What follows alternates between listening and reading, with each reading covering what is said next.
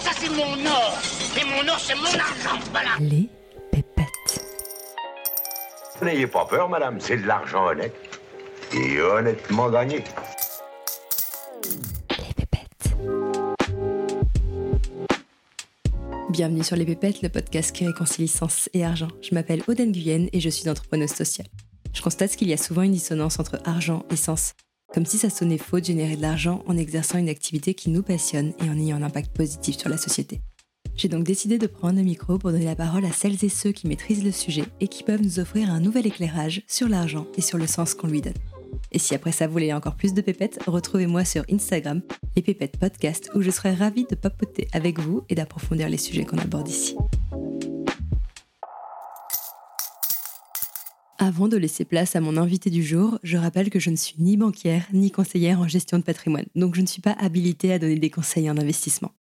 Mais si comme moi, vous souhaitez recevoir des conseils neutres et non biaisés adaptés à votre situation pour aligner vos finances avec vos projets de vie et vos convictions, je vous recommande vivement le cabinet de conseil en gestion de patrimoine créé par Nicolas du site avenuedesinvestisseurs.fr. J'ai choisi de me faire accompagner par Nicolas car il fait partie des 5% seulement des conseillers en gestion de patrimoine qui délivrent un conseil indépendant en France. Tous les autres délivrent du conseil non indépendant avec rétrocommission.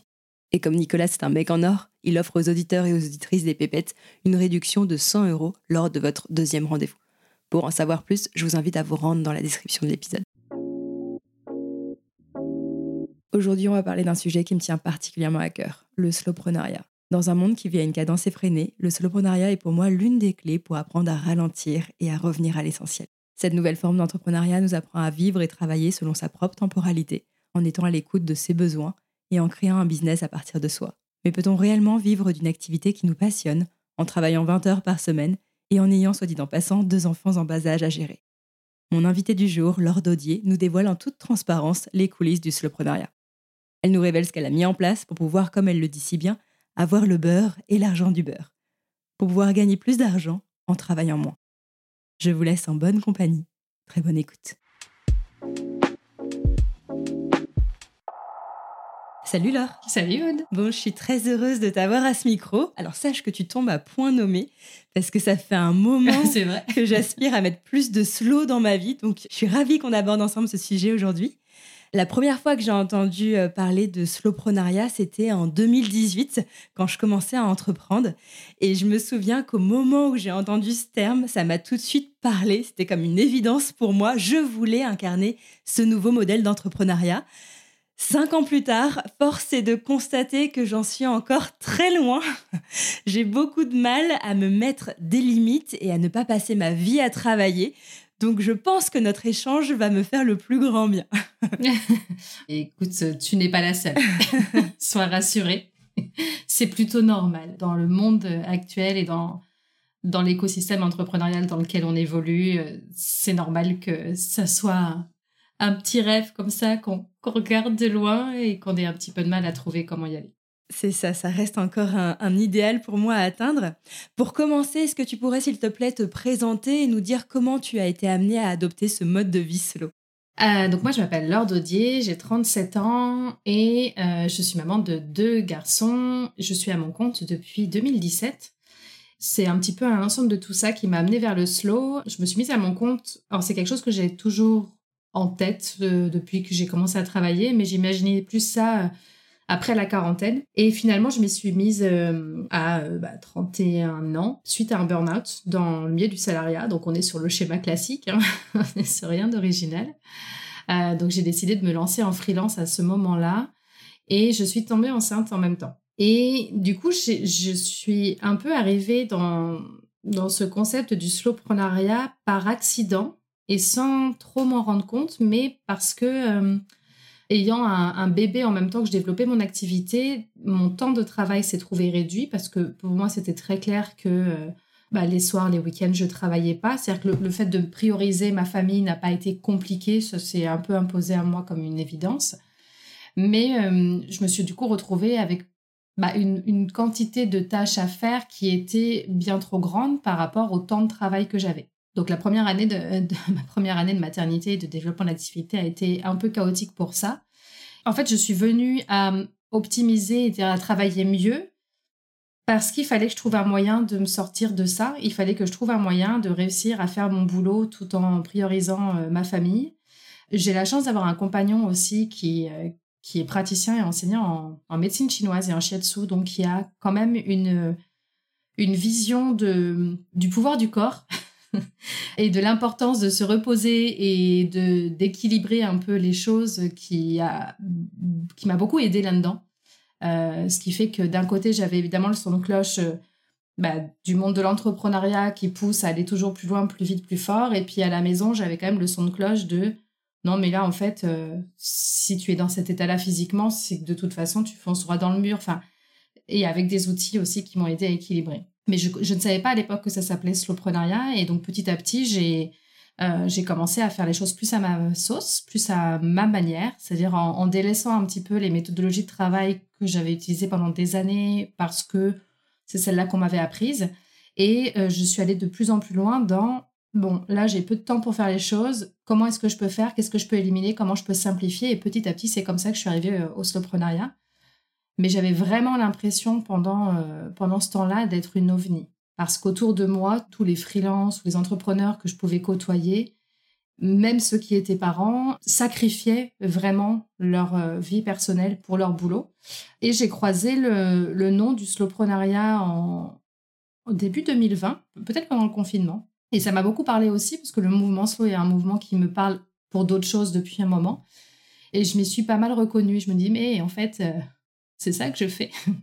c'est ça que je fais. Et ça m'a beaucoup rassurée sur le fait que j'étais pas une, ouais, j'étais pas une ovni, que finalement, s'il y avait un mot, ça veut dire qu'il y avait d'autres gens qui travaillaient comme ça aussi et que c'était un modèle viable. D'autant plus que j'en ai entendu parler par une entrepreneuse québécoise qui, euh, à ce moment-là, avait une activité qui fonctionnait très bien. Donc, ça m'a beaucoup rassurée aussi sur le fait que, euh, bah, j'étais pas la seule à avoir des résultats en travaillant euh, un nombre d'heures bien réduit par rapport à avant, puisqu'à l'époque, j'étais, je pense, à une trentaine d'heures par semaine. J'ai réduit encore un peu depuis. Et mon activité tournait. Donc, euh, là où j'avais l'impression jusque-là que j'attendais un peu le coup près qu'elle allait tomber, genre, euh, non, mais ça marche parce que tu as du bol, mais à un moment donné, tu bosses pas assez, donc ça ne va plus fonctionner. je suis passée de cette crainte à non, c'est un modèle qui est tout à fait viable euh, et, à partir de là, j'ai commencé à creuser le sujet et fin 2020, j'ai décidé de me dédier quasiment complètement à ce sujet-là. Donc j'ai arrêté mon activité de freelance. J'ai gardé une activité d'enseignante euh, indépendante que j'ai toujours. Mais euh, j'ai remplacé mon activité de freelance pour me plonger dans ma slow boîte et accompagner mes pairs à aller vers ce mode de travail-là. Pour celles et ceux qui nous écoutent, quels sont les éléments déclencheurs qui peuvent les orienter vers le slowpreneuriat? Toi, j'ai l'impression que ça a été plus une question de survie, à la fois ce burn-out et cette euh, grossesse euh, surprise au moment où tu te lances à ton compte. Moi, je me demande, est-ce qu'on doit nécessairement se brûler les ailes ou être au bord du burn-out pour se tourner vers le slowpreneuriat? Ou est-ce qu'il y a, ou est-ce qu'il y a d'autres raisons, d'autres événements de vie qui peuvent nous amener à nous intéresser à cette manière d'entreprendre? J'aimerais beaucoup te dire qu'on peut tout à fait euh, être attiré par ce mode de travail euh, parce, que ça, parce que ça nous semble logique. Et j'espère qu'on en arrivera là.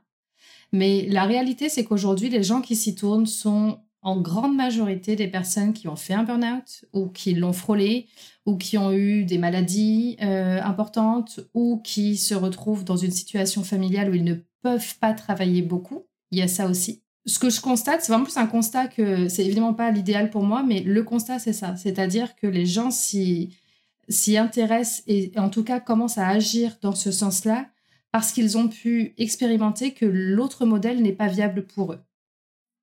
Et donc, là où ce modèle traditionnel qui, pousse à travailler beaucoup, à travailler fort et, à en faire toujours plus est, celui qui est le plus poussé, bah, les gens vont, vous rentrez là-dedans et j'y étais pendant des années aussi. Hein, c'est pas du tout une critique parce que je me souviens très bien de comment je pensais avant.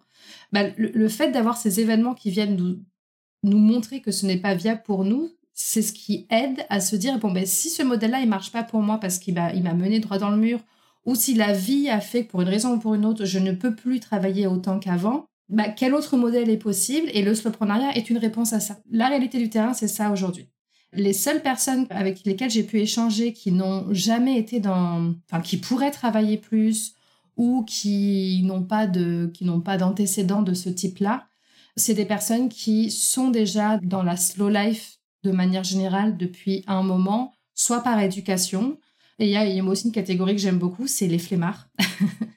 C'est-à-dire des gens qui n'ont, de toute façon, n'ont, toute leur vie, souvent depuis l'école, n'ont jamais vu l'intérêt de trop se faire suer.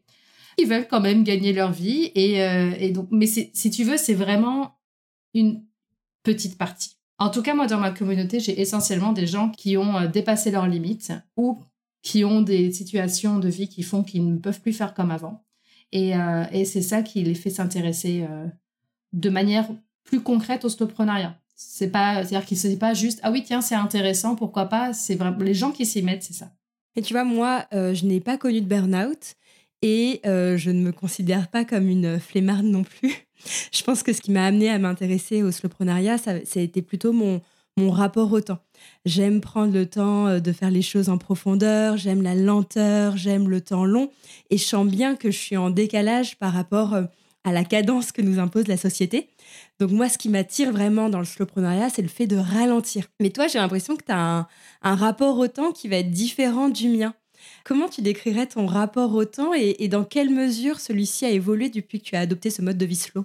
Alors moi, je suis quelqu'un qui travaille, quand je suis dans l'opérationnel, je travaille plutôt vite, mais la réflexion est longue. Donc j'ai une forme de lenteur, euh, c'est-à-dire que mes, projets peuvent être lents à, tu vois, voir le jour entre le moment où je commence à y réfléchir et le moment où ils sortent. Euh, mais c'est parce que c'est toute cette partie qui se passe dans la tête qui chez moi est très longue parce que euh, j'ai un mode de fonctionnement où il y a souvent beaucoup beaucoup de chaos et je vais en ressortir euh, l'essence. Et ça, ça peut prendre un peu de temps et c'est mon processus créatif. Et aujourd'hui, je ne cherche plus à lutter contre. Par contre, je, je sais que je ne travaille vraiment pas bien dans la surcharge de... Quand j'ai trop de choses à faire dans un temps euh, réduit, là, je fais pas du bon travail. Et c'est ce que j'ai fait pendant des années euh, quand j'étais salariée. Et ça fait partie des raisons qui m'ont mené au burn-out. C'est-à-dire que j'avais une to-do list, mais hyper longue et j'ai besoin de souplesse en fait. C'est-à-dire que mon rapport au temps, c'est que j'ai besoin d'avoir de la marge. J'ai besoin de me laisser le temps de, de changer d'avis, de commencer quelque chose et puis d'ajuster. J'ai besoin de, de me mettre des deadlines souples. Moi, je fonctionne plus avec des deadlines par semaine que par jour. Le dernier produit que j'ai sorti, je n'ai annoncé, je crois, la date de sortie que deux jours avant. Parce que, tiens, je savais là au stade d'avancement, donc jusque-là, je communiquais sur la semaine, ça sortira telle semaine, la semaine prochaine, etc. Et puis deux jours avant, je voyais par rapport à mon avancement que ce serait prêt. Et donc là, j'étais prête à, annoncer ça. Donc je fonctionne pas mal comme ça. J'ai un bon rapport au temps aujourd'hui, mais parce que j'ai fait beaucoup de tri. C'est-à-dire que j'ai une quantité de tâches qui est pas très grande par rapport au temps que j'ai. En fait, c'est là que tu vois, quand je te parle, j'imagine un grand espace dans lequel je, flotte, tu vois. Il faut pas que ce soit plein. Moi, il faut que, faut que j'ai de la place pour naviguer faut pas que ce soit plein, mais en même temps, pour parvenir à travailler 20 euh, heures par semaine, parce que tu travailles euh, une vingtaine d'heures par semaine, faut quand même euh, savoir travailler, pour moi, intensément, efficacement.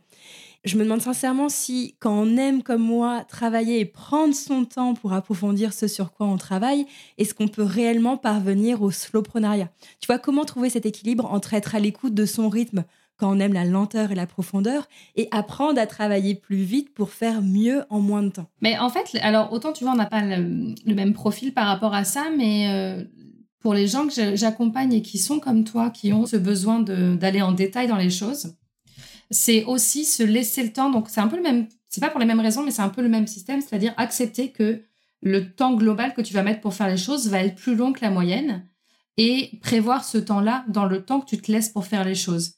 La différence, c'est que moi, par exemple, ce temps-là va être beaucoup dans la tête et la partie opérationnelle, où là, en général, par contre, je vais avancer très vite, va être la plus petite partie. Toi, c'est peut-être l'inverse, c'est plus dans le faire, avec un besoin d'aller dans le détail. Mais euh, oui, c'est accepter cette lenteur-là et accepter que tu mets plus de temps que les autres pour aboutir au même résultat et, ne pas chercher à lutter contre ça. Enfin, il y en a plein, hein, des gens comme toi qui sont dans le slowprenariat, mais souvent, hein, les gens qui travaillent lentement, que ce soit parce qu'il y a cette notion un peu d'éparpillement mental ou parce qu'il y a ce besoin d'aller dans le détail, euh, sont souvent des gens, moi que j'ai beaucoup forcément dans ma communauté, parce qu'ils se reconnaissent pas dans ce modèle de l'ultra-vitesse, d'ultra-performance. Et euh, plus on accepte que on est comme ça, et il y a d'autres avantages à être comme ça. C'est-à-dire que ton avantage, ta force, ça ne va pas être la rapidité, la réactivité ou, le fait d'être euh, ouais, d'être dans l'ultra performance. Mais toi, ton atout, ça va être le sens du détail, de la précision, de la qualité, la qualité du résultat va être, euh, va être optimale. Les gens qui vont vite, bien sûr que de temps en temps, ils arrivent à avoir du très bon résultat, mais il y a plus de risques aussi de se tromper. Alors que les personnes qui vont plus, qui sont plus dans la lenteur, bah, c'est plus lent, mais en général, les risques de se tromper ou les risques de faire de la mauvaise qualité sont beaucoup plus limités. Et ça, il y a du, il y a des gens qui recherchent l'un et l'autre. Pour moi, ça sert à rien d'essayer de, enfin, le slowprenariat, c'est pas produire plus vite. Faut pas confondre slowprenariat et euh, productivité. Le slowprenariat n'a pas vocation à travailler plus vite. C'est pas euh, être plus performant dans la productivité pour euh, pour gagner du temps. Ça, ça s'appelle juste de la productivité ou de la gestion du temps. Le slowprenariat, c'est pas ça. Et donc cette manière d'aborder l'entrepreneuriat, on voit bien qu'elle est très éloignée euh, du modèle plus euh, start-up qui est euh, jusqu'à présent bah, le schéma le plus répandu dans l'entrepreneuriat, qui va valoriser, comme tu dis, l'ultra-vitesse, l'ultra-performance, donc le fait de faire beaucoup de choses rapidement, intensément. c'est la culture aussi du fail fast, du quick and dirty, du work hard, play hard. Alors pourquoi ce, ce modèle ne convient peut-être pas à tout le monde? Et qu'est-ce que nous apporte concrètement le slowprenariat par rapport à ce type de modèle?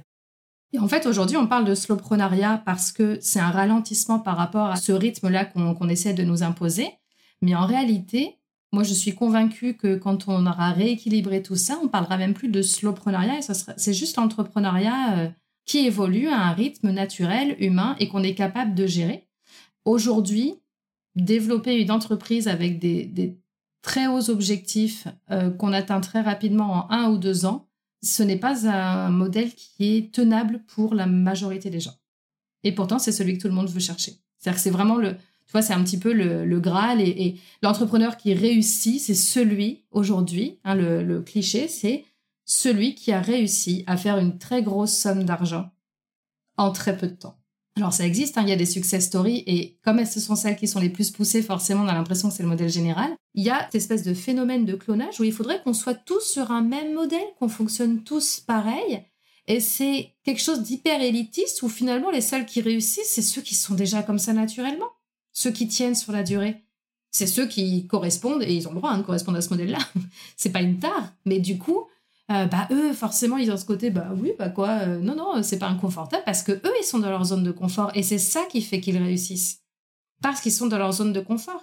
Et s'il y a tellement d'indépendants et d'entrepreneurs qui échouent et, et, je parle pas pour des questions de marché de, parce qu'il y a aussi ces éléments là mais qui s'épuisent c'est très souvent quand on creuse parce que je fais ça parce qu'on m'a dit de le faire et je me suis pas posé la question de si ça me convient à moi. On, on part pas de soi je pense que c'est ça le problème, c'est que les seuls exemples d'entrepreneurs à succès, en tout cas que j'ai moi autour de moi, ce sont euh, justement ces personnes que tu décris qui travaillent de manière acharnée, soirée, week-end. Alors c'est vrai qu'il y en a parmi eux qui euh, décident au bout de quelques années de ralentir et de lever le pied, mais c'est quelque chose qui est envisagé une fois que leur activité fonctionne, une fois qu'ils sont arrivés là où ils veulent être. Moi, je peux pas m'empêcher de me demander si le slowprenariat, c'est une réalité ou bien si c'est un fantasme. Est-ce qu'on peut, de manière réaliste, lever le pied dès le début de son activité entrepreneuriale, surtout lorsqu'on a des ambitions élevées pour son entreprise? En fait, euh, c'est exactement ça, c'est-à-dire que l'idée commune, c'est pas euh, quand tu es à ton compte, tu vas euh, tout sacrifier pendant tout le long, même s'il y en a qui le font. Hein. C'est ce, truc de tu ne pourras lever le pied qu'une fois que tu auras atteint une certaine stabilité. Et ça, pour moi, ce n'est finalement pas si logique. Parce que je vais donner des exemples concrets. Et, ça va t'expliquer aussi pourquoi il est complètement possible de démarrer en mode slowprenariat. Admettons que tu mettes en place euh, un certain nombre d'actions qui vont te permettre d'atteindre les objectifs que tu t'es fixés et de les stabiliser peut-être au bout de deux ou trois ans d'activité. D'accord? Donc, ce qui est un petit peu l'idée que tout le monde fait, c'est tu te sacrifies deux ou trois ans et puis après, tu seras plus stable. Dans ces actions-là, tu vas donc avoir mis en place certaines choses qui vont donner un certain résultat. Si tu veux lever le pied après, souvent le réflexe de plusieurs personnes, c'est de déléguer. C'est-à-dire, bah, moi, je voudrais faire un peu moins de choses, donc ces actions-là fonctionnent, je veux qu'elles continuent à fonctionner, mais moi, j'ai plus envie de les faire parce que je veux me dégager du temps, donc je vais déléguer.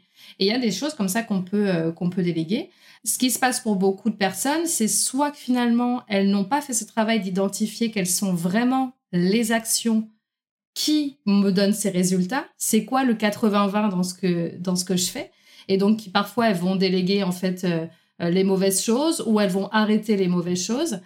Ou alors, parfois, quand on délègue, bah déjà, ça prend du temps, malgré tout, de déléguer parce que c'est pas, euh, tiens, je te refile le bébé et puis je m'en occupe plus. Selon le besoin de contrôle qu'on va avoir aussi, c'est plus ou moins facile. Les gens comme ça qui, quand ils veulent ralentir les difficultés qu'ils rencontrent, quand ils veulent déléguer, c'est, bah, finalement, c'est pas si simple que ça. D'une part, parce que j'avais pas forcément identifié les bonnes actions à, soit à supprimer, soit à déléguer ou à garder moi-même. Je me rends compte que déléguer, bah, il y a un petit temps quand même de, il y a un petit temps où il faut que cette personne à qui je confie des tâches les fasse comme je les faisais pour que ça donne les mêmes résultats. Et ça, ce sont des choses qui peuvent générer beaucoup de stress aussi.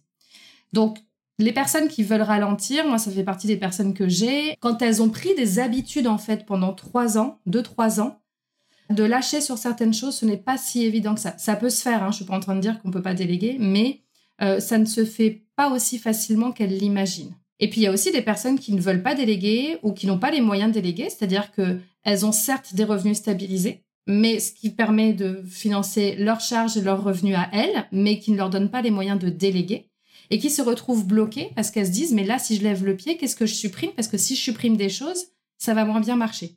C'est-à-dire qu'il y a ce côté, ben là j'ai atteint ces résultats en faisant telle action, telle action, telle action, telle action. Aujourd'hui, si j'enlève ces actions-là, le problème c'est que je vais redescendre. Et donc très souvent, ces personnes-là continuent à se dire, bah, il faut encore que je monte, que je monte et que j'ai plus de revenus. Cette euh, idée-là de je cravache au départ et après je lève le pied, euh, ça ne se fait pas si facilement que ça. Ce qui est le plus dur là-dedans, c'est vraiment les habitudes qu'on a prises, qui nous ont donné des résultats, où on n'a pas toujours cherché à creuser exactement ce qui a donné des résultats, et donc on a un peu peur de lâcher. Par contre, si tu démarres directement en mode slow, ce qui n'est pas encore une fois qu'une question de temps de travail, c'est ça parce que le temps de travail, ça dépend vraiment des personnes et aussi de l'énergie qu'on a et de la vie qu'on a, mais ça te permet de, de, te mettre tout de suite dans cet état d'esprit de je vais chercher les actions qui vont être les plus confortables pour moi, donc qui vont me demander le moins d'énergie, qui vont être efficaces aussi, et en faisant, en, bordant, si tu veux, le temps de l'énergie que je vais mettre dans mon boulot. Donc en fait, tu poses le cadre dès le départ et tu vas chercher des solutions qui vont fonctionner dans ce cadre-là. Ce qui permet de, euh, de croître. Alors oui, parfois plus lentement que quelqu'un qui va s'y mettre à fond, qui va bosser 70 heures par semaine. Mais souvent, c'est la contrepartie que les gens acceptent, c'est je vais euh, non pas me fixer comme objectif de gagner temps en travaillant tant de temps par semaine, mais je vais en faire une condition passer de je cravache pendant 2-3 ans et après mon objectif c'est de descendre à tant d'heures par semaine en gardant les mêmes revenus, mais je commence, mon temps de travail hebdomadaire c'est celui-là, l'objectif que je me donne de développement c'est celui-là et je vais chercher les moyens de le faire dans ce cadre-là. Ouais, c'est pas un objectif, c'est vraiment une condition. Quels étaient les paramètres, les conditions, toi, que tu t'es fixé au moment où tu t'es lancé alors quand je me suis lancée, je voulais quand même travailler un peu moins que quand j'étais salariée. Parce que quand j'étais salariée, j'étais sur du 70 heures par semaine. Donc là, je me fixais plus, même sans savoir que j'allais être maman, sur du 40 heures par semaine. Euh, je voulais plus travailler les week-ends.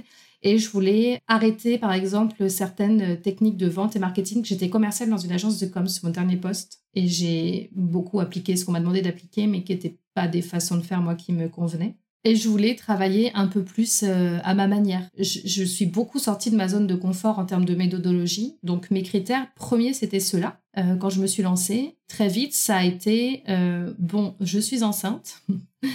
Il va donc falloir que je réduise un peu et je, je visais plus un 30-35 heures par semaine. Au départ, c'était juste ça. Parce que même si j'avais fait un burn-out, je n'avais pas encore à ce point-là au début identifié l'impact négatif de l'inconfort dans le travail. C'est-à-dire que je n'avais pas conscience d'à quel point, si je ne partais pas de moi pour prendre toutes mes décisions, j'allais être inconfortable, attirer peut-être des clients avec qui ça n'allait pas euh, matcher tant que ça.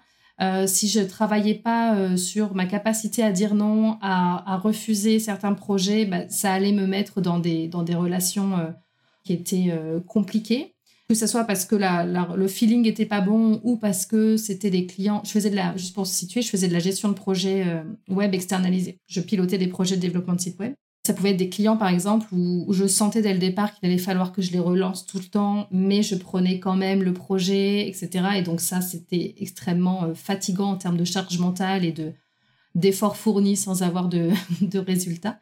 Ça, j'ai mis un peu plus de temps à l'identifier. Et quand j'ai compris à quel point ça atteignait mon moral, ma santé mentale, ma motivation et ma rentabilité, ça, j'en ai fait un critère. C'est-à-dire, euh, il faut que j'arrive à attirer les bonnes personnes. Parce que j'ai du mal à dire non. Donc, c'était, OK, je veux travailler, je veux bien travailler sur ma capacité à dire non, mais c'est ce qui est le plus difficile pour moi. Donc, enfin, tu vois, le fait de m'être mis cette condition, c'est comment je peux au travers de, au travers de ma communication, notamment, attirer les personnes qui vont être les bonnes pour moi. Et ça, tu vois, si j'avais pas mis ça comme condition, je serais pas allée rechercher, tiens, comment je peux attirer les personnes qui vont pas être loups pour moi? Donc c'est vraiment ce truc de je pose mes paramètres et enfin moi c'est vraiment beaucoup comme ça que je fonctionne et que et à ça que j'amène mes clients, c'est c'est quoi tes paramètres, c'est quoi ta réalité, c'est quoi ton cadre? Et une fois que le cadre il est posé, on va chercher les solutions. Et il y en a c'est une source de créativité extraordinaire. Parce que tant qu'on se pose pas la question, on se rend pas compte, mais quand on se met ces paramètres-là et qu'on se dit, OK, il faut que je trouve une solution, mais on en trouve plein des solutions. Dans les solutions qu'on trouve, il y en a qui sont mauvaises et il y en a qui sont bonnes, et des fois, ça n'empêche pas qu'il faille tester. Mais ne serait-ce que se poser sa question en, en, essayant de mettre de côté un peu les barrières, mais qui arrivent, hein, les barrières mentales de mais non, mais ça, ça peut pas marcher, sinon les gens le feraient. Mais non, mais des fois, euh, peut-être que personne l'a fait juste parce que personne s'est posé la question. Toutes les personnes qui se sont posées la question se sont dit, bah non, personne ne le fait, donc c'est que c'est pas bon. Est-ce que tu peux nous dire comment a évolué ta situation euh, financière depuis que tu euh, as adopté le slowprenariat Et ce qui est intéressant aussi, c'est de faire ce parallèle entre l'évolution de tes revenus et l'évolution aussi de ton temps de travail, vu que tu aspires toujours à, à travailler toujours moins. Alors pour faire un résumé, puis après je pourrais donner des détails plus chiffrés. En fait, par rapport quand j'ai commencé, j'ai plus que doublé mes revenus et j'ai divisé mon temps de travail quasiment par deux. Et euh, ma meilleure année financièrement, ça a été l'année dernière, en 2022, et c'est l'année où j'ai le moins travaillé. J'ai travaillé six mois et demi l'année dernière parce que j'ai accouché, donc je suis partie en congé maternité et j'ai pris des vacances aussi. Et j'ai fait ma meilleure année. Donc ça, je dis pas que c'est pas forcément une, c'est pas forcément comme ça pour tout le monde, mais en tout cas, c'est une preuve que c'est le temps de travail n'est pas forcément corrélé au revenu. Euh, j'ai un business model aussi qui me le permet, et puis parce que ça faisait quelques années que, enfin, j'avais quelques années derrière aussi. Du coup, là, ce que, ce que je vais faire, c'est que je vais vous donner euh, par année depuis 2018, parce que je me suis lancée fin 2017 et au début, comme j'étais enceinte, je n'ai pas cherché de clients, donc j'ai pas eu de rentrée d'argent sur la fin 2017.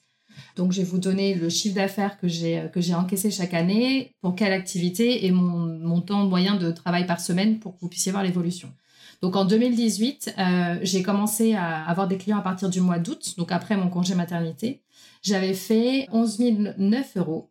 Je travaillais à peu près 35 heures par semaine et j'avais uniquement mon activité de freelance en, en gestion de projet externalisé. Et tu étais enceinte à ce moment-là? Non, alors en fait j'étais enceinte en 2018, j'ai accouché en mai. Euh, c'est juste que j'ai pas pris de clients sur cette première, euh, bah, tant que j'avais pas repris mon activité parce que je voulais éviter de leur dire, bah, je commence un projet et puis je pars en congé mat. Donc j'ai pas commencé à encaisser d'argent en fait avant le, avant le mois de septembre.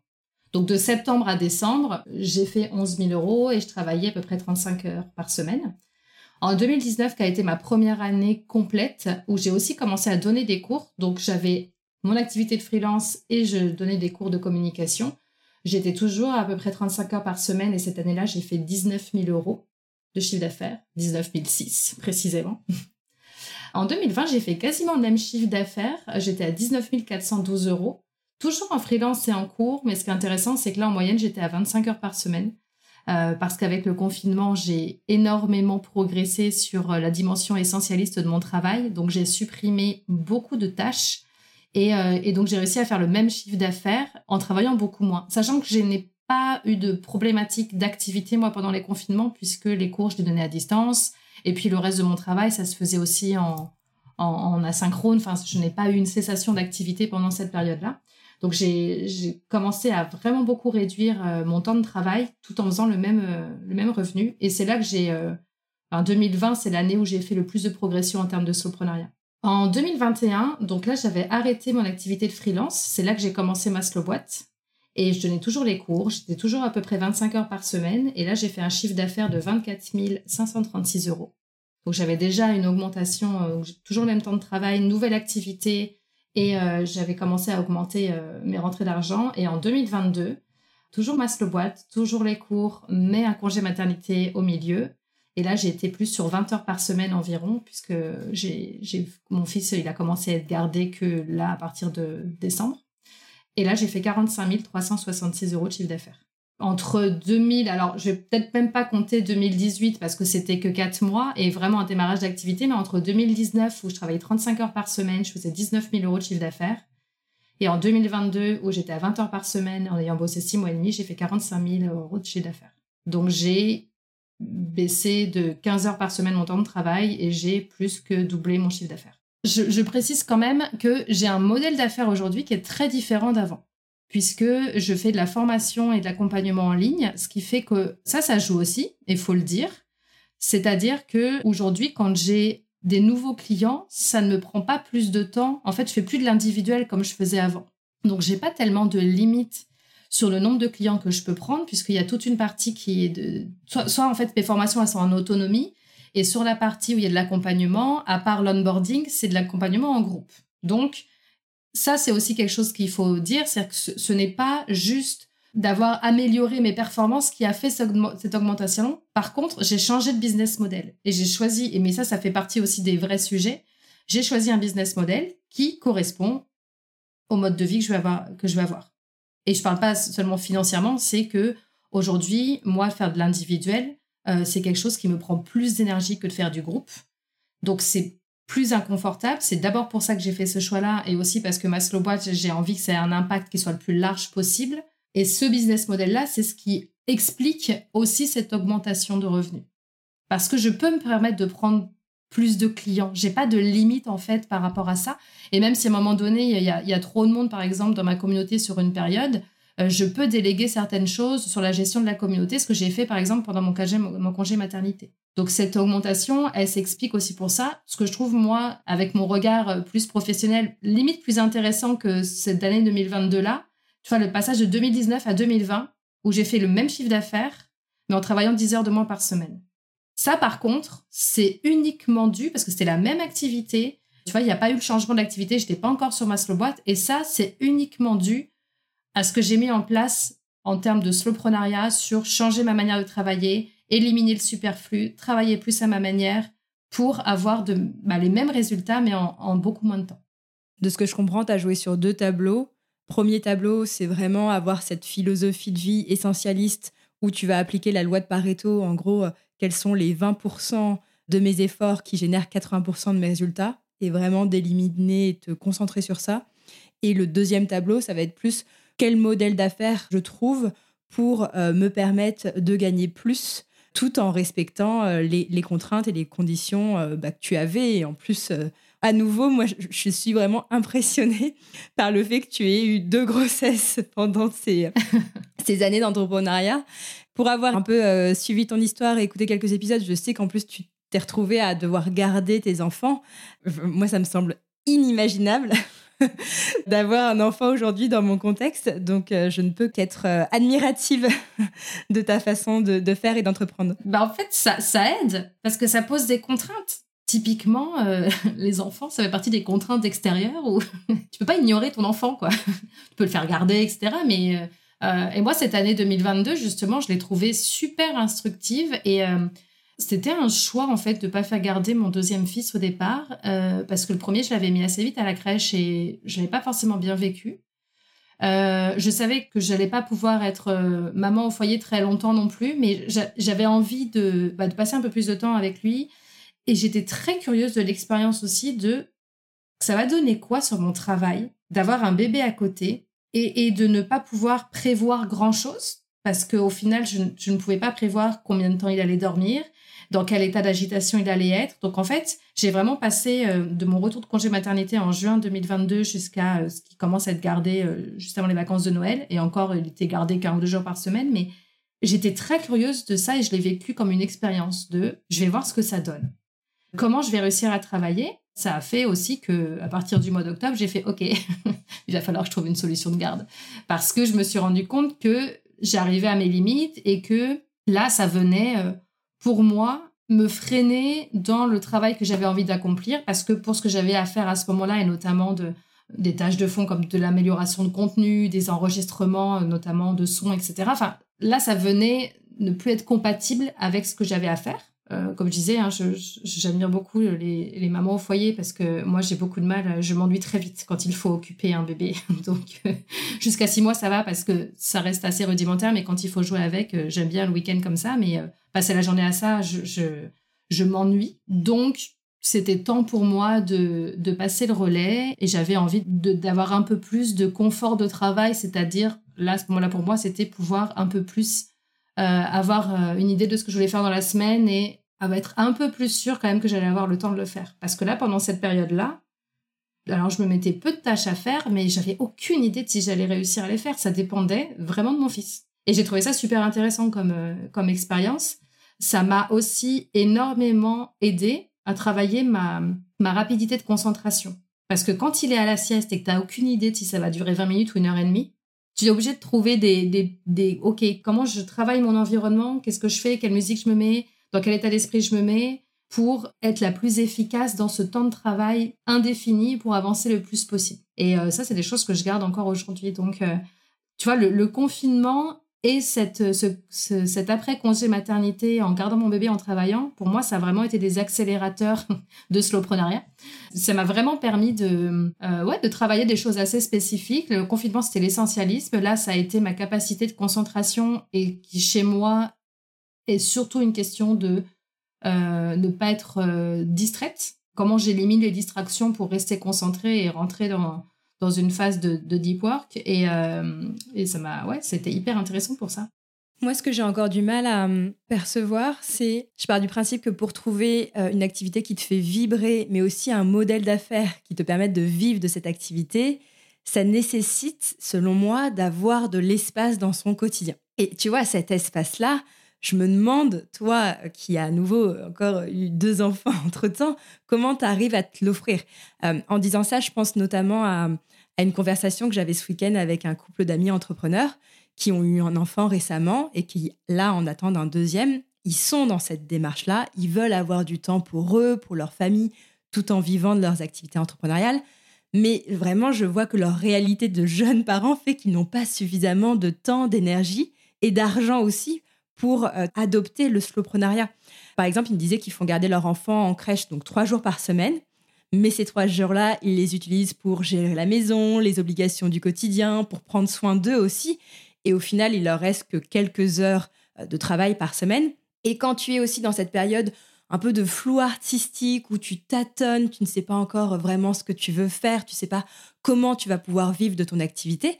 Pour moi, c'est très difficile de se dire, là, j'ai cinq heures devant moi, je mets dans des conditions de deep work et hop, je vais les consacrer à ça. Comment tu as, réussi à mettre en place bah, tout ça malgré tes obligations personnelles, familiales et aussi, j'imagine, tes contraintes financières? Je fais de la place. Enfin, moi, ma méthode à moi qui marche pour moi, c'est que je fais de la place. Encore une fois, je me laisse pas le choix. Donc, par exemple, pour lancer ma slow j'ai décidé d'arrêter mon activité de freelance. Et j'avais conscience que c'était un risque que je prenais. Et en même temps, c'est le fait de me laisser cette place-là. C'était pas dans l'état d'esprit, bon, mais comme j'ai arrêté mon activité de freelance, je suis obligée que, enfin, il faut que ça marche. Enfin, il y avait de ça, mais du coup, j'avais le temps de développer puisque je m'étais soulagée d'une grosse partie de ça. Et là, tu vois, je viens encore de refaire ce choix-là. Là, il y a une des écoles pour lesquelles je travaille avec qui euh, euh, je vais arrêter de travailler. Là, je finis mon contrat euh, qui va jusqu'en début juillet et je ne rempile pas l'année prochaine parce que j'ai des projets de développement pour ma slow boîte qui sont conséquents et que je sais que je pourrais pas cumuler les deux parce que pour moi, mon temps de travail, il est non négociable. Donc, je suis obligée de d'enlever quelque chose et donc j'ai réfléchi à ce que je pouvais enlever et j'enlève ce qui aujourd'hui m'apporte le moins. Ce qui m'apporte le moins en termes d'enrichissement personnel et qui se trouve être aussi ce qui m'apporte le moins en termes de rentabilité. Donc, le choix a été assez facile à faire. C'est un risque que je prends. Oui, j'ai les miquettes. Oui, j'ai peur. Je suis pas, euh, oui, oui, facile. Je sais que je prends un risque, mais je sais aussi que c'est la seule condition pour que j'arrive à développer ça. Parce que si je ne me libère pas ce temps-là, je vais pas avoir le temps en fait. Je vais pas avoir le temps de développer, euh, développer ces, ces choses-là. Là, très concrètement, ces cours-là, ils me prennent sur neuf mois de l'année, quasiment tous mes jeudis et tous mes vendredis. Donc c'est énorme. c'est deux jours par semaine. Dans ce que je veux faire, je sais que par exemple, je, vais avoir une grosse phase d'interview et, et d'audit et de recherche d'informations dans, dans l'écosystème des incubateurs, des pépinières, enfin toutes les structures d'accompagnement à l'entrepreneuriat. Bah, je vais pouvoir là du coup dédier pendant une période ces fins de semaine là à ça et puis, une fois que j'aurai fini cette phase-là, ces fins de semaine-là, elles vont être dédiées à construire l'offre et à, et à produire l'offre qui va derrière, etc., à faire le commercial. Enfin, moi, je le vois comme là, j'ai fait quelque chose qui me fait gagner deux jours par semaine sur, sur neuf mois de l'année.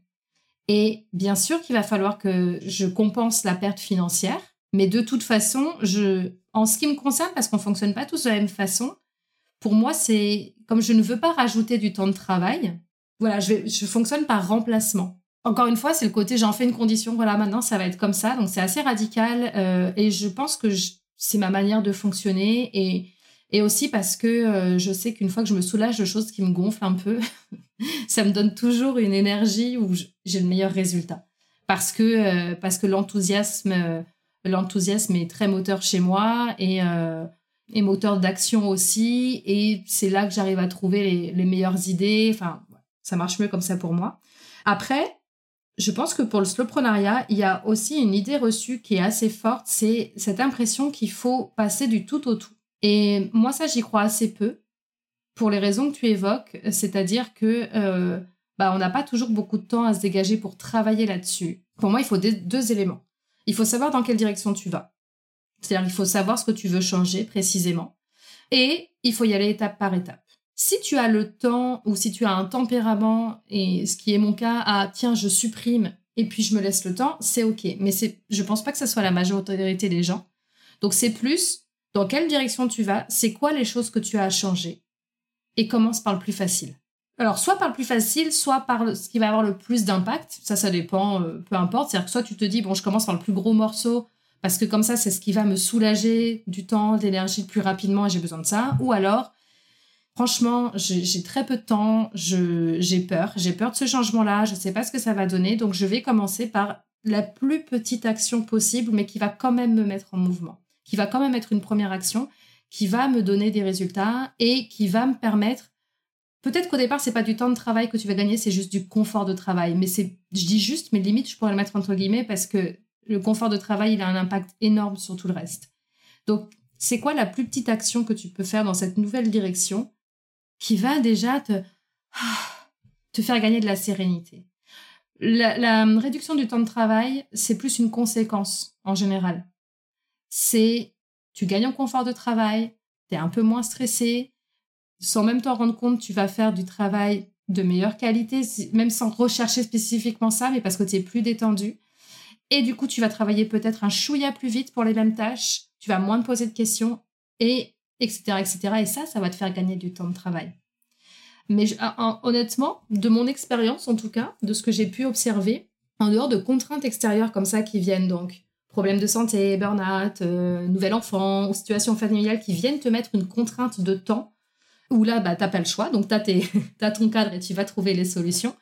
Quand tu n'as pas ça, bah, le temps, la réduction du temps de travail sera plus une conséquence qu'une condition. C'est, tu vas plutôt chercher le confort de travail, à améliorer les choses pour toi, à rendre les choses plus agréables, plus faciles, plus simples. Et puis après, il peut y avoir d'autres choses. Hein. Il peut y avoir le changement de business model, etc., euh, qui, peuvent aussi être des bons leviers pour gagner du temps, mais c'est pas toujours le plus facile.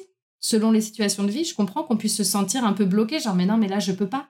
Genre, si j'arrête ça, si je commence à réduire mon temps de travail, je vais perdre ça, je vais perdre ça. Enfin, tu vois, de rentrer dans cette espèce de cycle de euh, mais là, je peux, je peux pas me permettre. Et de, bah, il faut d'abord que je me stabilise là-dessus, sur ma vie personnelle, sur machin, puis après, je pourrais ralentir.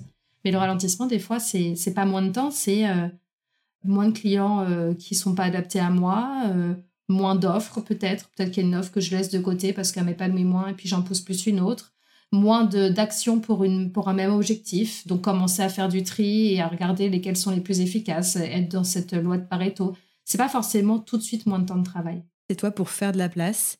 Euh, là, tu as éliminé l'activité qui t'enrichissait le, moins intellectuellement et qui te rapportait aussi euh, le moins de revenus pour euh, faire plus de place à ma slow boîte qui est la plus l'activité la plus rentable et la plus enrichissante aussi pour toi. Donc finalement le choix, euh, l'arbitrage a été facile. Euh, moi ce que je me demande c'est comment est-ce que je fais, comment je trouve le bon modèle d'affaires quand les activités qui m'épanouissent le plus sont celles qui génèrent le moins de revenus et les activités qui me remplissent le moins sont celles qui sont les plus rentables. C'est exactement le cas de figure dans lequel je me trouve et dans lequel se trouvent mes amis justement. Eh bien, moi, je te dirais qu'il faut trouver euh, la manière de rentabiliser plus cette activité de, qui t'épanouit le plus. Et là aussi, c'est là que la créativité a toute sa place. J'ai pas de réponse toute faite parce que ça, ça dépend vraiment de toi et de ce que tu as envie de faire, mais de vraiment chercher comment cette activité qui t'épanouit pourrait être plus rentable. Alors, soit c'est plus rentable, c'est-à-dire que ça, par rapport au revenu que ça te génère, ça te prend moins de temps. Donc, ça peut être un axe de travail, c'est comment ça peut me prendre moins de temps pour que bah, le, ratio entre l'énergie que j'y mets et le temps que ça me, que ça me prend euh, et ce que ça me rapporte comme argent soit meilleur. Et puis, ça peut être aussi comment ça peut me rapporter plus sans forcément que ça me prenne plus de temps. Parce que si tu, ça te rapporte plus parce que tu passes plus de temps, tu n'améliores pas la rentabilité, tu améliores juste ton chiffre d'affaires. Mais c'est pas, c'est pas forcément l'enjeu. c'est comment tu monétises ça différemment, comment tu, euh, ouais, comment tu trouves une manière d'en faire un business plus, euh, plus lucratif euh, et de manière juste aussi par rapport à, à, tes clients par rapport à ça. Mais il faut que ça soit aussi d'une manière qui te corresponde. Parce que si tu vas vers des façons de faire qui, toi, où tu n'es pas confortable, c'est pareil. ça ne va pas donner les résultats escomptés. Parce que ce qui se passe souvent, c'est que quand on cherche à, rentabiliser plus, à faire plus d'argent avec une activité, on a une idée et là tout de suite on a un truc dans la tête qui dit mais non mais ça je marcherai jamais. Mais non mais personne jamais a fait ça. Mais non ça va pas être possible. Tu vois il y a tout de suite l'espèce de frein de mais personne fait ça. Mais non comment je pourrais faire? Ou mais non mais je vois pas comment c'est possible de faire. Donc là il faut réussir à, enlever ces barrières là et à être dans euh, une pure session de brainstorming sans jugement. On n'est pas encore sur le comment, on est sur vers quoi j'ai envie d'aller. Le comment, ça vient après. C'est euh, c'est quoi le modèle qui m'appelle, c'est quoi le modèle qui me correspondrait. Et, et une fois que tu as ton cadre, c'est là que tu trouves comment tu y arrives. Mais c'est compliqué de trouver comment si tu ne sais pas déjà dans quelle direction tu vas. Et là, faut faire fonctionner l'imagination. Ça demande aussi pour moi d'arriver à dépasser cette croyance selon laquelle on ne peut pas générer des revenus à partir d'une activité de cœur d'une activité qui nous passionne, qui a du sens et de l'impact. Et parmi les, personnes que tu accompagnes, est-ce que tu euh, pourrais nous donner des exemples concrets de modèles économiques qu'elles ont réussi à trouver pour parvenir à réconcilier peut-être ces deux notions, le sens et l'argent? Par exemple, j'ai une cliente qui est, euh, elle, est totalement dans la passion. Elle est blogueuse en loisirs créatifs. Donc typiquement, hein, euh, blogueur, ça fait pas partie des, choses où, tout le monde en fait son job. Dans les loisirs créatifs, en plus, donc elle s'adresse aux particuliers et elle, c'est vraiment ici d'une passion. Et euh, elle, elle a plusieurs euh, manières de monétiser son activité. Alors déjà, elle est, elle auteur. Donc, euh, vous allez chez Cultura, vous voyez les livres sur la cricket, c'est elle qui les a quasiment tout écrits. Je suis pas sûre que ce soit ce qui lui rapporte le plus, mais en tout cas, ça lui fait une certaine notoriété. Elle a des partenariats aussi avec certaines enseignes, donc qui la, la fait intervenir sur des ateliers. Et elle a un membership de tutoriel qui alors ce qui est assez rigolo, c'est que elle, elle, est arrivée dans mon programme d'accompagnement vraiment pour cette raison de j'ai des résultats, j'ai des revenus, mais je, cours partout et j'ai besoin de. Enfin, je, suis en train de foncer dans le mur, j'ai besoin de ralentir. On est plutôt sur un profil très actif. Elle, alors, elle avait fait un premier lancement de, cette, de cette offre-là. Elle avait eu, je crois, 100 inscrits et euh, pour un certain tarif. Et là, elle a, commencé la formation et elle avait juste travaillé sur son pourquoi, donc sur la, raison qui la motive à, faire ce qu'elle fait. Et elle s'était rendue compte que la notion d'apporter de la joie était très importante pour elle. Et dans, les choses qu'elle que tu fait tilter, il y avait cette idée de, mais en fait, j'ai envie de travailler avec les gens qui sont dans cette, dans cette émotion de la joie aussi. elle avait marre aussi d'avoir des fois beaucoup de, de, clients qui étaient dans la plainte, dans le négatif. Euh, et c'est vrai que ça, d'oser dire non, mais en fait, ces gens-là, je n'ai plus envie de les avoir comme clients. Des fois, on peut se dire, je je suis pas une très bonne personne. Je, j'ai l'impression d'exclure une partie des gens qui pourtant euh, pourraient avoir besoin de, de, de ce que je propose. Sauf que elle, ça lui générait trop de stress, trop d'inconfort et, et, elle avait besoin de, de prendre soin d'elle, en fait, de, que, que, son boulot ne soit plus une source de stress. Et donc, d'attirer les gens qui étaient dans cette énergie-là. Et euh, quand elle a fait son deuxième lancement, avant même d'avoir les résultats, elle nous disait, je suis trop contente parce que dans tout mon marketing, j'ai affiché clairement que je voulais attirer des gens qui sont dans cette énergie de la joie. En fait, elle a diffusé son pourquoi partout euh, et, rien que ça, elle était, ah, ça fait du bien, je me suis moins pris la tête euh, sur qu'est-ce que je mets, voilà. Par contre, elle avait augmenté le tarif de son offre, elle avait doublé le tarif de son offre. Et donc, elle se disait, bon, j'avais fait 100 inscrits sur la première session, Là, j'ai doublé le prix, j'ai un objectif à 50. C'est-à-dire qu'elle s'était dit, je, multiplie par deux, je vais diviser par deux le nombre d'inscrits. Je vais faire le même chiffre d'affaires. Elle en a fait 236. C'est pas grand-chose, hein, ça ne lui a pas pris plus de temps.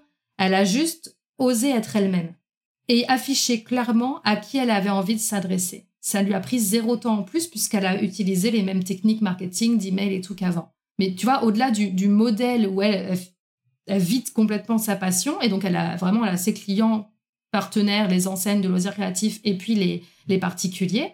Ce qui lui a fait, elle, une, augmentation de ses revenus et de sa clientèle, c'était aussi d'être complètement elle-même. Et après, dans les différents modèles, il y en a qui ont voulu augmenter leur rentabilité. Donc, ça peut être des changements de politique tarifaire. Euh, je pense à, certaines qui sont dans la prestation de services, donc qui arrêtent de facturer à l'heure et qui facturent plus à la prestation ce qui fait que quand elles arrivent à travailler plus vite pour le même résultat, bah, c'est plus rentable pour elles.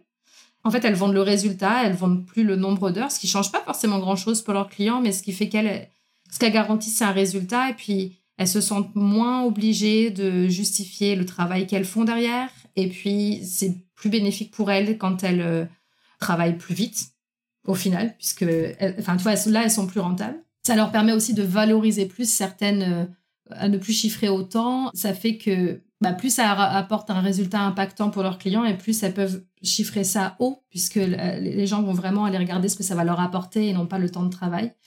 Dans les shifts qu'il y a pu y avoir, j'en ai une qui à la base qui a une formation de sophrologue, mais qui en fait fait a, d'autres techniques aussi et qui est comme elle est dans dans l'aide à la personne et, et dans le soutien à la personne, c'est typiquement le genre de profil qui qui peut avoir des gros freins vis-à-vis de l'argent, hein, parce que gagner de l'argent sur le, sur le mal-être des autres, c'est quand même euh, très mal vu en France, et puis dans pas mal d'endroits, je pense. Donc, euh, ça fait partie des personnes qui, euh, qui ont du mal à ça. Elle, elle a travaillé sur son rapport à l'argent, en s'enlevant, si tu veux, l'idée de la tête qu'en osant demander à être rétribuée à sa juste valeur, elle allait être considérée comme une mauvaise personne. Parce que ça, c'est plus une, idée qu'on a, mais qui n'est pas forcément l'idée qu'on renvoie.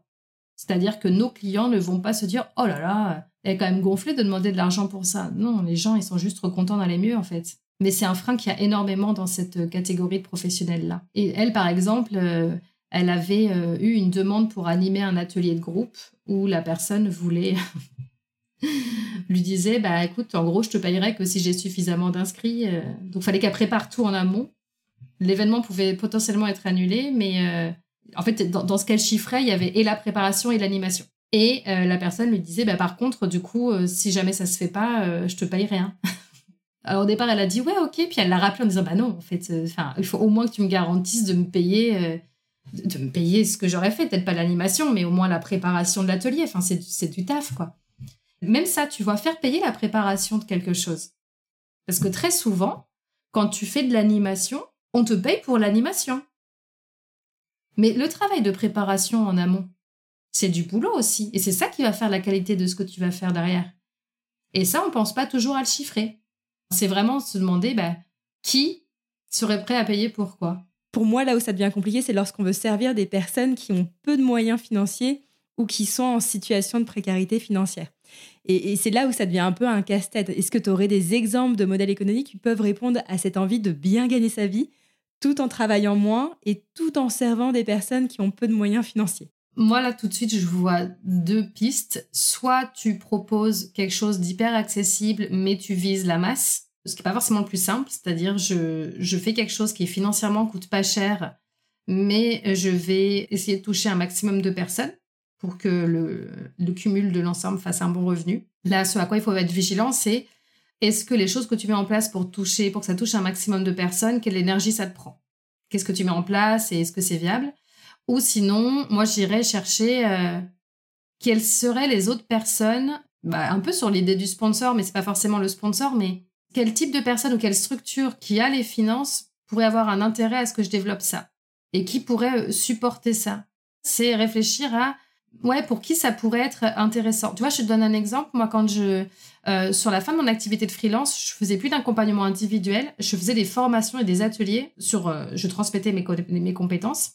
Des fois, c'était ces ateliers, c'était directement les entreprises qui me les commandaient, puis des fois, c'était les pépinières. Pour les jeunes entreprises, tu vois, pour les, gens qui étaient en démarrage, donc qui avaient peu de moyens, bah, soit c'était eux directement parce qu'ils avaient quand même un peu de moyens, et puis comme je proposais de les faire à plusieurs, ça leur, ça leur divisait le, le coût par autant d'entreprises qu'ils étaient. Donc, il y en a qui faisaient comme ça. Et j'ai aussi des pépinières d'entreprises qui m'ont commandé des ateliers qui étaient gratuits pour ces personnes-là mais parce que eux, euh, ils ont besoin d'intervenants, ça fait partie de leur offre, euh, alors qui était gratuit ou inclus en tout cas déjà dans leur, euh, leur offre d'accompagnement, mais ça ne coûtait rien en plus à ces personnes-là. Et moi, j'étais payée par les gens qui avaient les finances. Donc c'est aussi se demander ça, qui a intérêt, qui a les finances et pourrait avoir un intérêt à ce que j'aille aider ces personnes-là. Ou alors, troisième solution, et ça c'est quelque chose que j'aime bien, c'est Comment je peux proposer quelque chose qui n'est pas accessible à tous financièrement, mais qui m'assure une stabilité financière, ce qui me permet derrière d'aider bénévolement des personnes qui sont dans le besoin. Ça peut être individuellement ou par des contenus gratuits, mais tu vois, c'est vraiment cette idée de comment je me mets moi dans une situation de stabilité financière qui fait que je suis suis pas dans ce besoin-là. Je fais en sorte moi d'avoir des revenus qui me permettent de vivre et qui me permettent de vivre comme j'en ai envie et en offrant une, prestation à la hauteur, de, à la hauteur de, ça. Et ça, ça me permet aussi de pouvoir donner à bas coût ou gratuitement des choses qui ne vont pas forcément donner les mêmes résultats ou pas. Hein. On peut décider de faire du pro bono aussi pour certaines personnes, mais ça, c'est plus individuel et c'est plus des cas euh, spécifiques. C'est quelque chose qu'on peut faire aussi ou des bourses ou des choses comme ça. Mais euh, au moins, ces personnes-là qui n'ont pas beaucoup de revenus, ben, je vais pouvoir les aider un peu. Pour pouvoir aussi adopter le slowprenariat dès le début de son activité, une autre question qu'on peut avoir, c'est est-ce qu'il faut nécessairement avoir des économies de côté, avoir un matelas de sécurité financière suffisamment confortable pour pouvoir entreprendre de cette manière, donc de façon slow et sereine. Toi, quelle était euh, ta situation financière au départ et comment tu as géré cette période d'incertitude et de doute à tes débuts euh, dans l'entrepreneuriat? Moi, je crois que ça, c'est même pas une question de slowprenariat, mais ça me semble essentiel quand on démarre une activité parce que c'est normal que ça prenne un peu de temps avant d'avoir des rentrées euh, suffisamment, euh, enfin, suffisantes en fait pour ça. Pour moi, euh, quel que soit le mode d'entrepreneuriat qu'on choisit, il faut avoir un plan quand même. Donc, ce plan, ça peut être, bah, en France, il y en a pas mal qui, qui se lancent en ayant des droits au chômage. Moi, c'est ce que j'ai eu ce qui m'a permis pendant trois ans d'avoir des compléments si jamais je faisais pas un chiffre d'affaires au moins à la hauteur de mon chômage. C'est trois ans parce que c'était deux ans et puis bah, quand je faisais du chiffre d'affaires, ça repoussait d'autant en fait de l'équivalent. Donc ça, ça m'a duré trois ans. Il y a des personnes qui décident de... Euh, il y a des personnes qui ont des économies de côté. Moi, j'ai des gens dans mon entourage qui avaient mis de côté euh, genre 30 000 euros pour euh, vivre le, temps, en fait, payer leurs charges, etc., le temps de développer leur activité. il y a des gens qui se font aider par leur entourage. Il y a des gens qui gardent un boulot à côté. Ça me semble le plus raisonnable parce que honnêtement, sinon, si on démarre sans rien euh, et sans soutien financier, euh, genre on est tout seul, on a le RSA et on veut lancer son activité, je pense que c'est très facile d'être dans en mode panique en fait et tellement en besoin d'eux que là c'est d'autant plus facile d'aller vers des discours qui vont pousser à la surproductivité euh, parce qu'on va avoir envie d'aller vite et on va avoir besoin que ça rentre vite ça me semble compliqué de pas de démarrer en slowprenariat, mais de démarrer en slowprenariat en étant déjà dans ce dans cette panique de euh, oh, mais là il faut que ça marche rapidement. Je ne crois pas que ça soit la majorité des gens.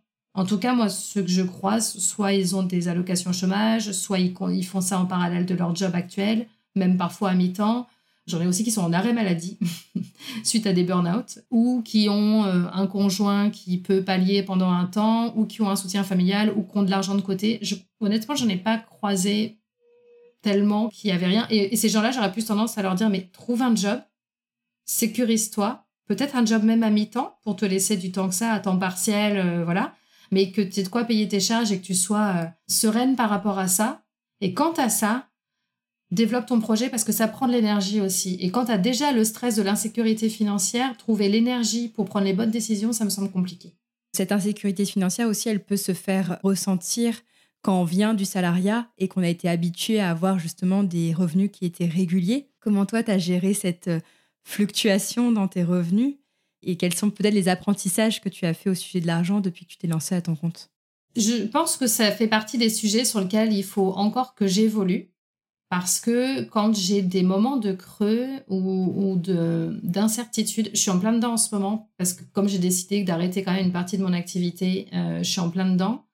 En plus, sur ma slow boîte, ce début d'année-là, je vois une baisse d'activité commerciale par rapport aux autres années, par rapport au, contexte, je pense, actuel, et certainement des choses que j'ai à, améliorer de mon côté.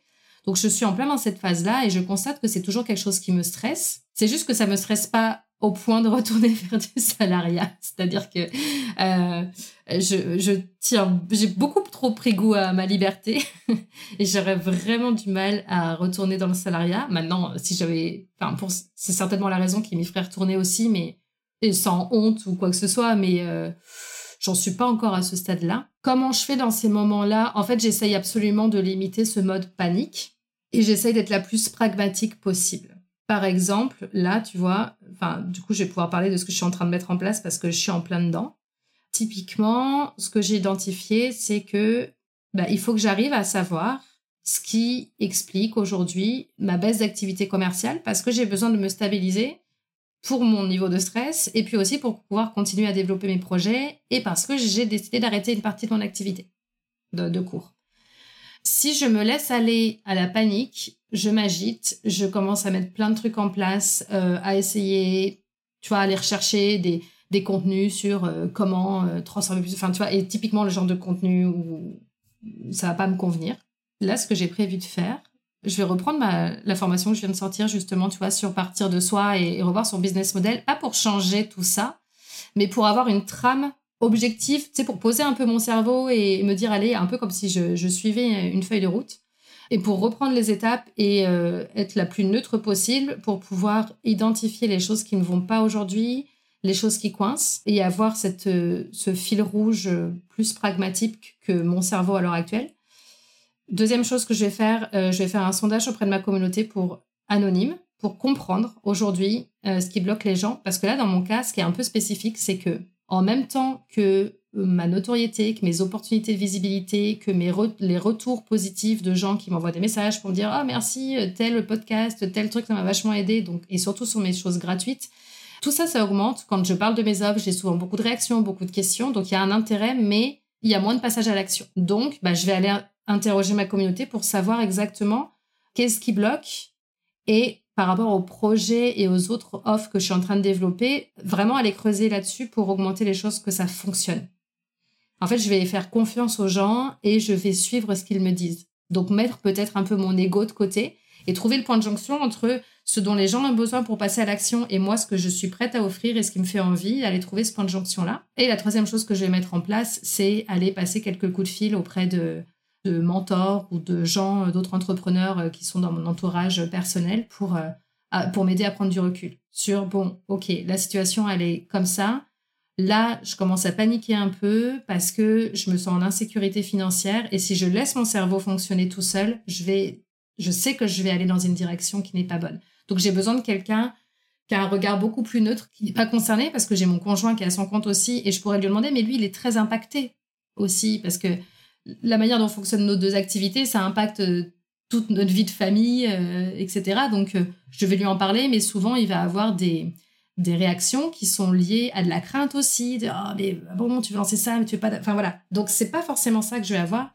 Je vais avoir besoin de l'avis de personnes qui, qui sont neutres, qui sont pas impactées par ce qui peut m'arriver et qui sont aussi à leur compte, donc qui ont conscience de ça. Donc, moi, c'est ça que je mets en général, c'est ça. C'est j'essaye de trouver d'autres sources, de, en fait, de de ne pas trop écouter la peur qui est dans mon cerveau et pour éviter d'aller vers des, techniques qui euh, vont peut-être donner du résultat à court terme, mais que je ne vais pas tenir sur la durée et qui vont probablement me provoquer plus de stress et d'inconfort.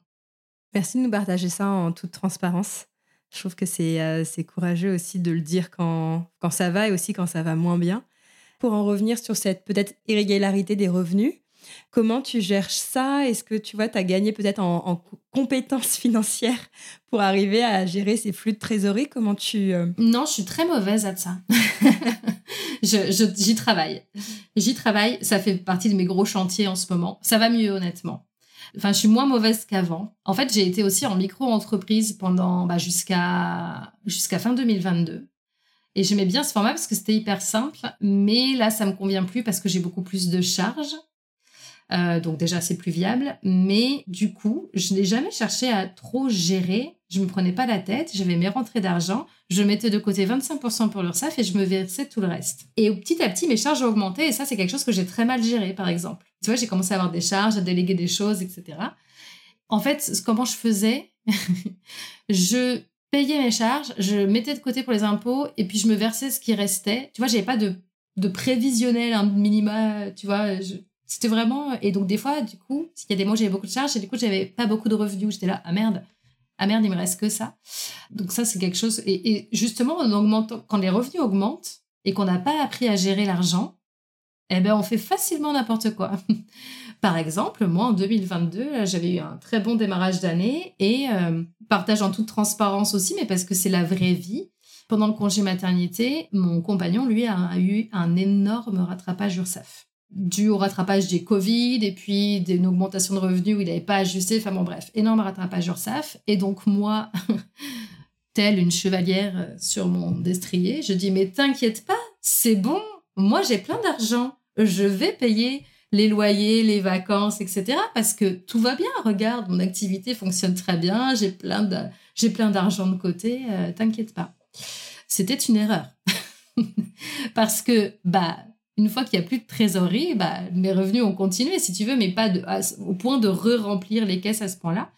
Et du coup, c'est là où je me suis dit, d'accord, donc je sais gagner de l'argent, mais je ne sais pas encore le gérer. Et je m'en étais pas rendu compte avant que mes revenus augmentent, parce qu'en fait, sinon, bah, j'avais un niveau de vie, si tu veux, qui était toujours à peu près, le, qui était à peu près stable. Et, euh, et, le fait d'avoir eu ce ouh là là, j'ai plein de sous, bah, ah bah tiens, non, mais c'est bon, je paye les vacances, il n'y a pas de souci, puis tu te fais plaisir, et puis voilà.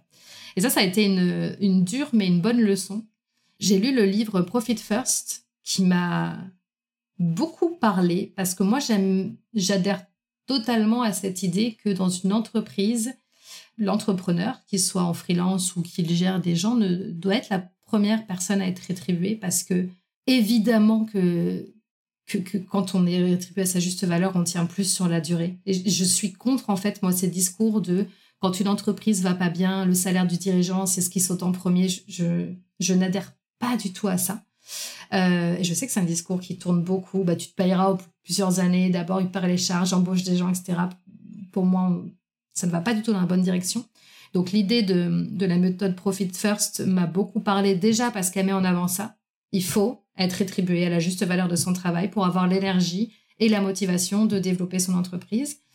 Et euh, ça m'a permis de faire une répartition par, euh, par pourcentage. Et maintenant, quand j'ai les revenus qui rentrent, quel que soit le montant du revenu, j'ai tant qui va euh, pour mon revenu personnel, tant qui va pour le profit que je mets de côté, tant qui va pour les charges, tant qui va pour les infos. J'ai arrêté le régime micro aussi à partir de janvier pour payer moins de cotisations sociales sur de l'argent qui ne me revient pas à moi. Et j'ai pris un cabinet de comptable. Donc je, je me suis dit, OK, là je, je fais ça. Et ce qui me permet d'être euh, de moins m'enflammer et de bah, quand il y a des mois j'ai des plus grosses rentrées d'argent de mettre de côté pour les suivants. Pour ceux où il y en a moins. Mais c'est c'est pas encore parfait mais euh, en fait j'essaye de tendre de plus en plus vers un revenu dans ma poche qui est plus régulier quitte à en laisser dans, la, dans, dans les caisses pour euh, les mois où il y aura moins de rentrées d'argent quoi. Alors qu'avant je prenais vraiment bah, 75% de ce qui rentrait et puis je me posais pas de questions une dernière question que je pose à tous mes invités. c'est quoi, selon toi, ta plus grande source de richesse? Qu'est-ce qui, chez toi, vaut tout l'or du monde? Bonne question. Euh, je pense qu'aujourd'hui, je dirais euh, mon égocentrisme au travail. Le fait de, réussir aujourd'hui à prioriser euh, moi et la vie que j'ai envie de vivre, ça, c'est un non négociable pour moi maintenant je pourrais, je pourrais vraiment plus m'adapter comme j'ai pu le faire avant. Et euh, ouais, avoir cette liberté de partir de soi, euh, ça apporte un tel confort au quotidien. Et pour moi, ça, c'est une, c'est une, une, une donnée, c'est pas une donnée mesurable, mais c'est un, résultat qui vaut beaucoup plus que justement les données mesurables. Pour moi, mon, mon indicateur principal, c'est la sérénité. Et pour moi, ça passe beaucoup par là. Faire les choses en fonction de moi et aller, les, et aller chercher les gens et aller travailler avec des gens qui n'ont même eux-mêmes pas besoin de s'adapter non plus pour ça. Je, deviens anti-suradaptation. On le fait déjà assez au quotidien pour les gens avec lesquels on vit, etc. Mais euh, au boulot, c'est quelque chose que je veux faire le moins possible. Donc, euh, moi d'abord. Et ça m'empêche pas de bien servir les gens.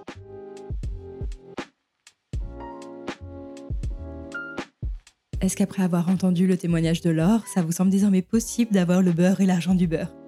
De pouvoir générer suffisamment de revenus à partir d'une activité professionnelle qui vous permet d'avoir du temps pour vous, pour votre famille ou pour vos hobbies Ces résultats nous montrent qu'il n'y a pas de corrélation entre le chiffre d'affaires qu'on génère et le temps de travail et les efforts qu'on y consacre. On n'a pas besoin de travailler dur pour réussir. Rien qu'en disant ça, je sens mon corps qui se crispe, tellement cette croyance est ancrée en moi. Il faut encore que je travaille dessus pour parvenir à complètement déconstruire cette idée selon laquelle il faut travailler plus pour gagner plus. Non, l'argent qu'on reçoit n'est pas le fruit de nos efforts ou de la quantité de sueur déversée. Pour réussir à changer de paradigme, ça nécessite d'y croire, de s'entourer de personnes qui l'ont fait, mais aussi et surtout de s'autoriser à se poser la question Comment je fais pour gagner plus de manière éthique et responsable tout en travaillant moins? Comme nous dit Laure, il faut définir ses contraintes et poser ses conditions pour parvenir à faire preuve de créativité et repenser son modèle d'affaires. Je vais donc désormais faire du slowprenariat une condition et non un objectif à atteindre pour espérer avoir un jour le beurre et l'argent du beurre. Pour suivre Laure et approfondir avec elle ce sujet, vous pouvez retrouver dans la description de l'épisode les liens vers ses réseaux sociaux et ses offres d'accompagnement. Je vous ai aussi mis le lien vers un outil gratuit que Laure met à disposition pour vous permettre de comprendre votre manière de fonctionner. Ça vous permettra notamment de savoir quel est votre élément dominant parmi le feu, la terre, l'eau ou l'air. C'est le genre de test que je regarde habituellement avec un œil critique, mais pour l'avoir fait, je dois bien reconnaître que les résultats étaient pour moi criants de vérité. Et en fonction de votre élément dominant, Laure vous propose trois axes de travail pour mettre plus de slow dans votre activité. On se retrouve mardi dans deux semaines, et d'ici là, je vous souhaite de remettre du sens dans vos finances.